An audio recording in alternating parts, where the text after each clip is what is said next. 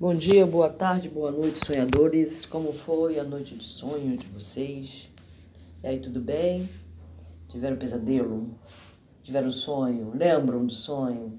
Conseguiram ter um sonho lúcido? Se projetaram? Muito bem. Vamos à leitura sem maiores delongas. É Dona Rose. Dona Rose hoje amanheceu falante. Vamos lá, gente. É, vamos ver o que, que Carlos tem para hoje.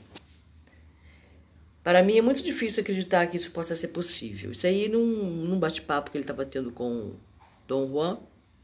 Vamos só ler o último pedacinho para gente nos, nos situar.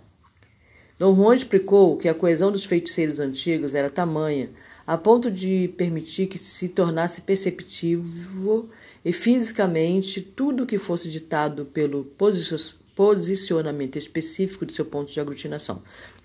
Então, tem um podcast, ele já falou isso anteriormente, né? É, uniformidade e coesão. Dá uma escutada lá se você não escutou. Uniformidade e coesão é o que precisamos desenvolver e ter para desenvolver a nossa percepção do mundo, do mundo extrafísico, do nosso campo sensorial, do nosso campo energético, desculpa, nosso campo energético. A gente possa perceber nosso próprio corpo mesmo, nossa própria energia corporal, né? Nossa sensibilidade, desenvolver nossa percepção. Quando a gente olha, quando a gente escuta, aumentar a sensibilidade de, dos cinco sentidos, por exemplo, adquirindo um sexto, um sétimo. É, porque nós temos um sexto e um sétimo aí que está dormindo. Precisamos acordá-lo. Então a gente vai aumentar a nossa percepção como? Tornando-nos tendo uniformidade e coesão. Então no finalzinho aí do bate-papo do podcast anterior, ele fala sobre isso. E aí ele explicou que a coesão dos feiticeiros antigos era tamanha a ponto de permitir que se tornasse perceptível e fisicamente e fisicamente tudo que fosse ditado pelo posicionamento específico de seu ponto de aglutinação, ponto de aglutinação esse que todos os seres humanos têm. Podiam transformar-se em qualquer coisa para a qual tivessem um inventário específico. Segundo ele, um inventário era a relação de todos os detalhes de percepção envolvidos em tornar-se ou vir a ser. Por exemplo, jaguares, pássaros, insetos, etc. Aí agora é onde nós vamos entrar na leitura de hoje, em que ele responde a Dom Juan o seguinte: Para mim é muito difícil acreditar que isso possa ser possível. Eu creio que para todos nós que estamos ouvindo e para essa que vos falo. é possível, ele me assegurou. Não tanto para mim e para você, mas para eles. Para eles isso era nada. Então Dom Juan está falando que não, que é possível. Não tanto para mim ou para você, né? para o próprio Dom Juan, mas para eles era possível. Diz que os feiticeiros antigos tinham uma fluidez soberba. Tudo de que precisavam era um deslocamento mínimo de seu ponto de aglutinação. Uma minúscula pista perceptiva vinda do sonhar e instantaneamente espreitavam aquela percepção. E arranjavam sua coesividade, nossa, para se ajustar ao novo estado de consciência e tornar-se um animal, outra pessoa, um pássaro ou qualquer coisa. Bom, é, eu não sei se tem uma relação direta, que eu vou falar agora, né? Mas André Luiz fala que tem, tem irmãos, tem pessoas que quando é, que nós temos um perispírito que é a nossa forma como nós nos apresentamos no mundo espiritual. Mas que é, muitas vezes alguns irmãos passam para o outro lado, que a gente poderia dizer o mundo do sonhar, é, que, e, e transformam esse perispírito que tem a forma humana é uma forma animal. É, e às vezes vive nesse outro mundo, apesar de ter vivido como na forma humana aqui, vive nesse outro mundo na forma animal. Como lobo, por exemplo. Chamam de zootenia, se eu não me engano. Como serpente. Pode viver como qualquer outra, outro animal, como um pássaro. Né? Não sei. Então, é, o perispírito toma uma outra forma, não humana. Entendeu? Isso não tem nada a ver com reencarnação, não, tá ligado? É quando a gente morre. Quer dizer, a gente morre, a gente não morre, né, gente? Na realidade, a gente não morre. A gente deixa esse corpo aqui, essa roupa, como eu vou tomar um banho, eu tiro a minha roupa, fico nua. Então, eu vou tirar essa roupa, nessa forma de Rosângela, e vou seguir no meu caminho. E só que eu posso, eu, como como perispírito, na forma perispiritual, eu posso tomar a forma que eu quiser. Isso eu, eu aprendo com o tempo, né? Não sei, quanto mais evoluído, mais você entende isso e mais facilmente você consegue fazer isso. Colocar a forma que você quiser. Como a minha família, por exemplo, é, me conhece dessa forma, por exemplo, se eu tiver de me comunicar com meu filho e de repente é, eu tiver de aparecer para ele, se for o caso, eu vou ter que estar nessa forma, né? Para ele poder me reconhecer. Eu vou dizer, ah, eu sou sua mãe, com a outra forma. Uma forma de uma outra pessoa, uma outra característica física, né? Então não tem como. Ele não vai me reconhecer. Então eu me apresento dessa forma, eu, eu preservo essa forma. Mas se eu quiser ter uma forma de uma encarnação interior que eu tive, por exemplo, eu posso também é, viver nesta forma. É, ele é maleável, né? É uma energia maleável é uma energia que pode tomar a forma que quiser. Então tem seres humanos que passam e tomam forma que quiserem, né? Tomam a forma de um pássaro, de um animal e vivem ali naquela forma. Não é, é, segundo o espiritismo, isso não é uma, uma forma saudável, tá? Não é uma coisa legal. Mas quem está com a razão, né? Quem sabe tudo? Ninguém, né? A gente só vai saber depois que passar, né? Depois que retornar, depois que continuar esse caminho, que você vai saber, né? Aí já vai com tudo na mente, cheio de interrogação. vamos lá, gente, uma leitura. Mas não é isso que os, de, os doentes mentais fazem? Criar sua realidade enquanto vivem? Perguntei, né? O Carlos perguntou. Não, não é o mesmo.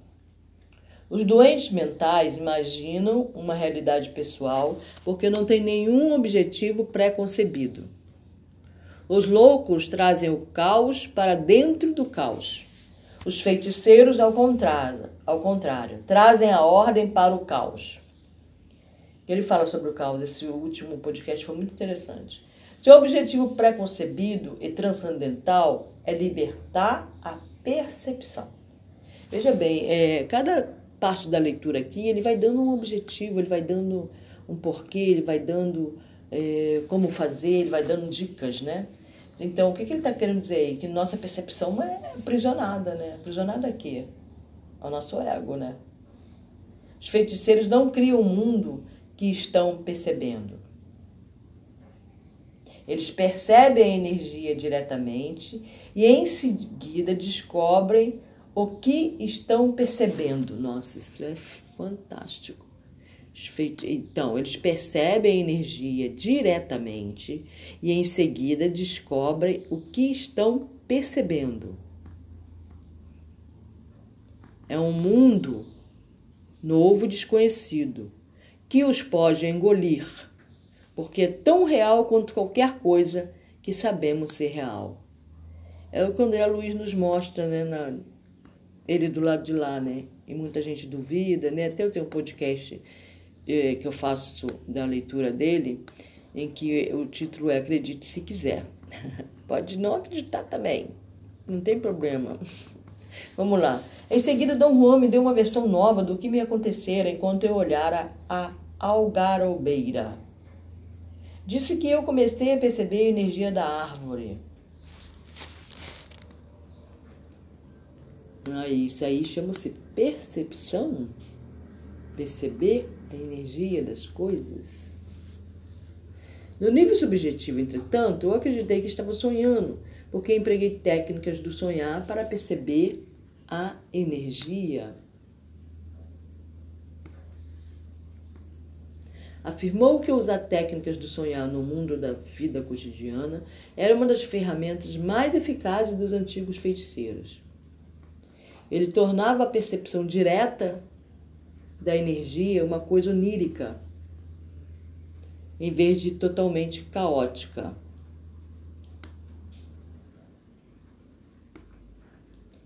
Até o momento em que alguma coisa rearranjasse a percepção e os feiticeiros se vissem di diante de um mundo novo. Exatamente o que me acontecera. Falei sobre o pensamento que eu tivera e no qual mal ousava pensar, de que a paisagem que eu estava vendo não era um sonho, nem era nosso mundo cotidiano. Não era, disse ele. Venho falando e falando isso e você acha que eu estou meramente me repetindo. Sei como é difícil a mente permitir que possibilidades irracionais se tornem reais. Mas existem mundos novos. Estão envoltos uns sobre os outros, como as camadas de uma cebola. O mundo onde existimos é apenas uma dessas camadas. Quer dizer, Dom Juan, que o objetivo de seus ensinamentos é me preparar para ir até esses mundos? Não, não quis dizer isso. Só vamos até esses mundos como um exercício. Essas jornadas são os antecedentes dos feiticeiros de hoje em dia. Fazemos o mesmo tipo de sonhar que os feiticeiros, os feiticeiros antigos faziam mas num determinado momento nos desviamos para um novo terreno. Os feiticeiros antigos preferiam os deslocamentos do ponto de aglutinação, de modo a estar sempre em terrenos mais ou menos previsíveis. Nós preferimos os movimentos do ponto de aglutinação. Os feiticeiros estavam atrás do desconhecido humano.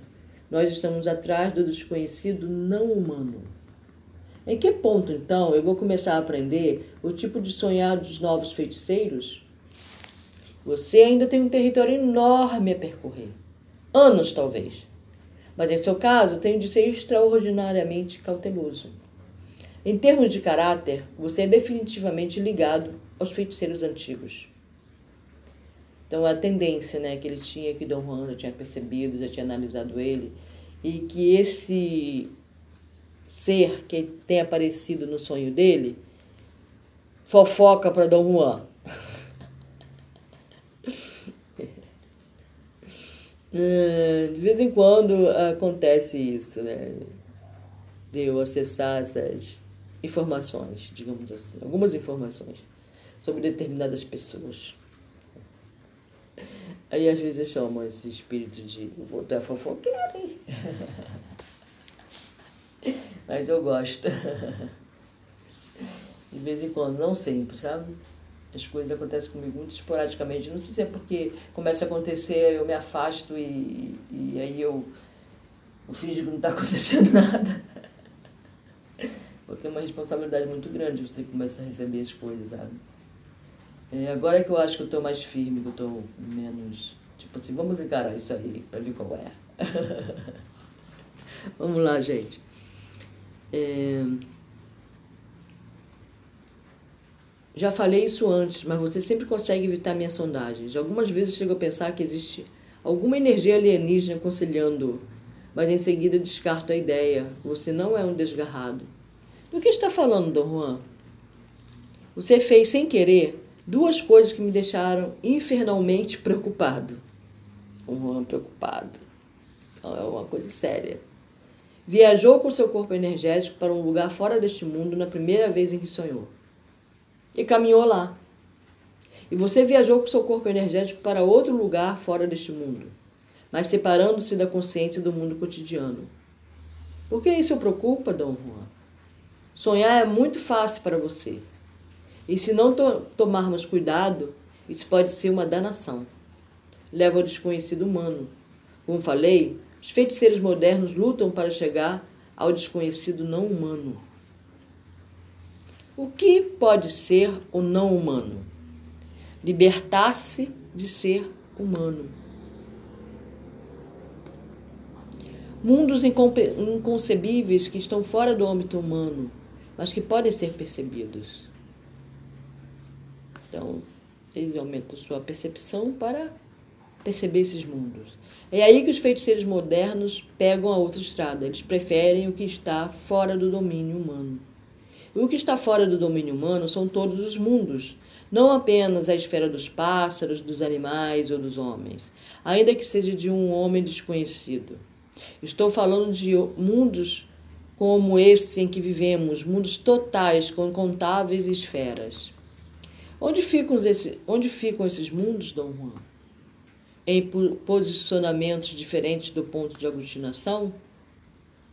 Certo.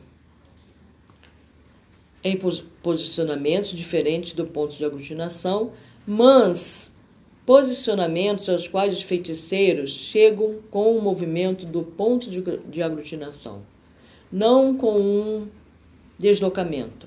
Entrar nesses mundos é o tipo de sonhar que apenas os feiticeiros de hoje em dia fazem. Os feiticeiros antigos ficaram longe dele porque é necessário um grande desprendimento e nenhuma autoimportância. Ele fala também sobre as auto a autoimportância que a gente se dá, tá? Que é importante se desprender da autoimportância. É. Quem você pensa que está falando? Com quem você pensa que está falando? É porque aquela pessoa fez isso. Aquela pessoa pensa que ela é quem, sabe? Perguntas desse tipo demonstram a grande alta importância que você se dá. Ou você está achando que o outro está se dando. Tá bom? Um preço que eles não podiam se dar ao luxo de pagar. Para os feiticeiros que eu pratico atualmente, o sonhar é a liberdade de perceber mundos além da imaginação.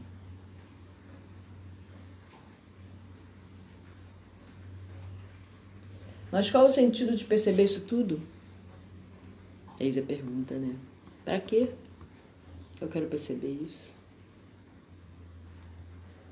Hoje, você fez essa mesma pergunta. Você fala como um legítimo mercador. Qual é o risco? Você pergunta. Qual é a percentagem de lucro para meu investimento? Isso vai me tornar melhor? Não há como responder a isso. A mente mercadora faz comércio. Mas a liberdade não pode ser um investimento.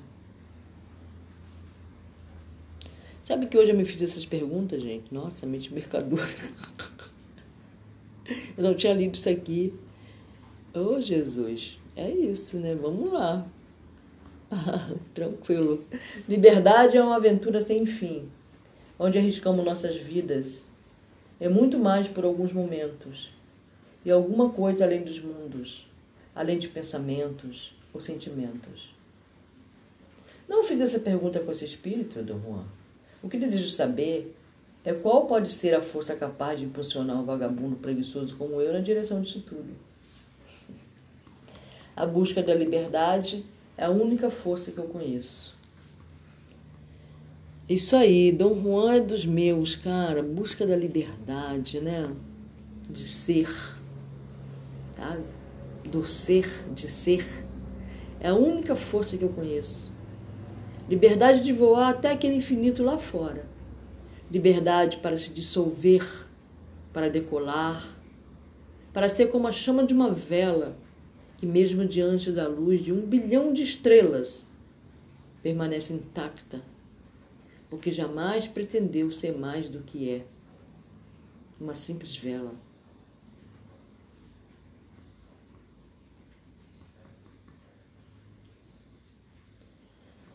Bom, chegamos ao capítulo 5.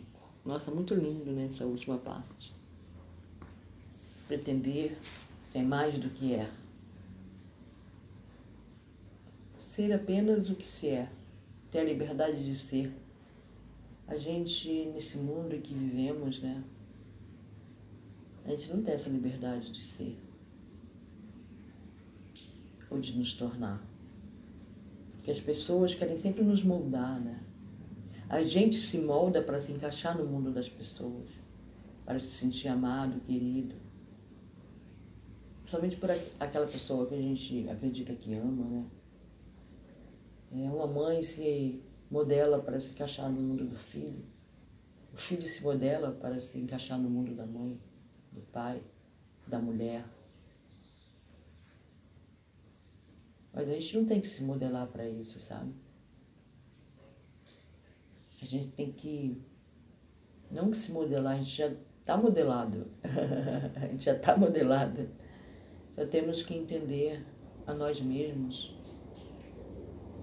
e ter a liberdade. Nós temos a liberdade, não é uma questão nem de conquista, sabe? É uma questão que nós temos a liberdade de ser o que somos. E se ao ser o que somos, não somos amados por esta ou por aquela pessoa, não nos sentimos amados e queridos por essa ou aquela pessoa que nós amamos, não devemos nos violar. A nossa tendência é nos violar, violar o nosso ser, a nossa essência divina, para nos encaixar na caixa de alguém. Então a liberdade é você ser o que você é, do jeitinho que você é. Mas quem eu sou? Será que eu sei quem eu sou?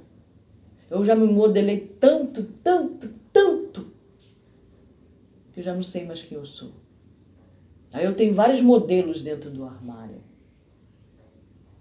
Hoje eu vou para o trabalho, vou encontrar meu chefe, então eu vou pegar esse modelo aqui. Hoje eu vou para o restaurante encontrar com a minha namorada ou com meu namorado, então eu vou pegar esse modelo aqui. Hoje eu vou me encontrar com a minha mãe, esse modelo. Hoje eu vou ao médico, esse modelo. E assim a gente vai vivendo de ilusão em ilusão. De irrealidade a irrealidade. De modelagem a modelagem. E a gente veste tantos modelos que a gente se perde. É onde a gente, na realidade, passamos a viver com a sensação de solidão, de angústia, de ansiedade, de depressão. Porque a gente é tanta, a gente é tanto. Nós somos tantos modelos. Quanto mais amigos, quanto mais pessoas em nossa vida, mais modelos nós temos. Hoje eu vou para casa da minha amiga. Então eu vou vestir esse modelo aqui que a minha amiga é assim, assado cozido. Então eu não posso falar isso, eu não posso me comportar dessa forma, porque senão minha amiga vai ficar incomodada. Ela vai deixar de ser minha amiga. Não, isso não é liberdade, isso é prisão. A gente se aprisiona, sabe? Na caixinha das pessoas. Quando na realidade o gargalhar que você dá na casa da sua amiga tem que ser o gargalhar que você dá no seu trabalho. Não dá para ser tantas pessoas ao mesmo tempo e ser feliz. Ou você é tantas pessoas quanto você acha necessário para ter amigos, para se sentir amado, é falsamente amado. Porque a pessoa ama o que você apresenta a ela, não o que você é. Experimente apresentá-la, se apresentar a ela. Muito prazer. Eu sou um ser humano. Eu estou aqui agora com você. Vamos nos ver realmente? Vamos ser quem somos? Vamos nos dar liberdade de ser o que somos? Se eu estou com vontade de cantar, eu canto. Se eu estou com vontade de dançar, eu danço. E daí que é na rua? E daí que é na chuva? E daí? Ah, eu corro risco de parar num hospital. Não é hospital, né? Não se fala mais como é que fala? Numa casa de repouso. Eu já sou chamada de louca. Não, é, já sou. Uma vez o meu neto me perguntou isso. Mãe, vó, por que, que as pessoas falam que você é maluca? por que, que a minha mãe fala que você é maluca? Alguma coisa assim. Eu olhei para ele e falei, perguntei, você me considera maluca? Ele falou, não. Não vejo nada de maluco em você. Eu falei, Lu, a quem me diz, né? Elas é que são loucas, que são malucas. Eu não. Eu sou sã. Aí elas olham para mim e falam que eu sou maluca. Porque eu sou sã. Porque eu rio, porque eu brinco, porque eu converso com a minha espiritualidade, porque eu oro, porque se eu vou para uma festa eu danço a noite inteira. porque se eu vou cantar eu canto com a alma. eu não estou preocupada com o que vão pensar de mim ou com o que deixam de pensar. Porque eu não vou prestar conta a ninguém no final das contas. A única pessoa a quem eu vou prestar contas vai ser a mim mesma. No final das contas. Porque só eu sei do meu caminho. Só eu sei das pisadas nos espinhos, no escombro. Só eu sei sobre mim. E aquele que me criou. E as testemunhas que estão aqui ouvindo. Mas o que está aqui na minha cachola só pertence a mim. Os desejos mais íntimos. Sabe? Então, o que, o que um filho, o que um marido, o que uma amiga, o que uma mãe sabe sobre mim? As pessoas só sabem sobre você aquilo que você quer mostrar. Na verdade, ninguém sabe nada sobre ninguém. Porque eu sou um ser infinito, você é um ser infinito. Essa não é a minha primeira vida, eu não estou aqui. Aliás, vida. Vida, né? Minha primeira vida, minha primeira encarnação. Eu tenho uma história extensa ao chegar até aqui. Então por que, eu vou estar preocupada com o que as pessoas pensam? Lógico que eu tenho que ter um, um mínimo de bom senso também, né, gente? Eu tenho que ter um bom senso, lógico. Também não vou aloprar.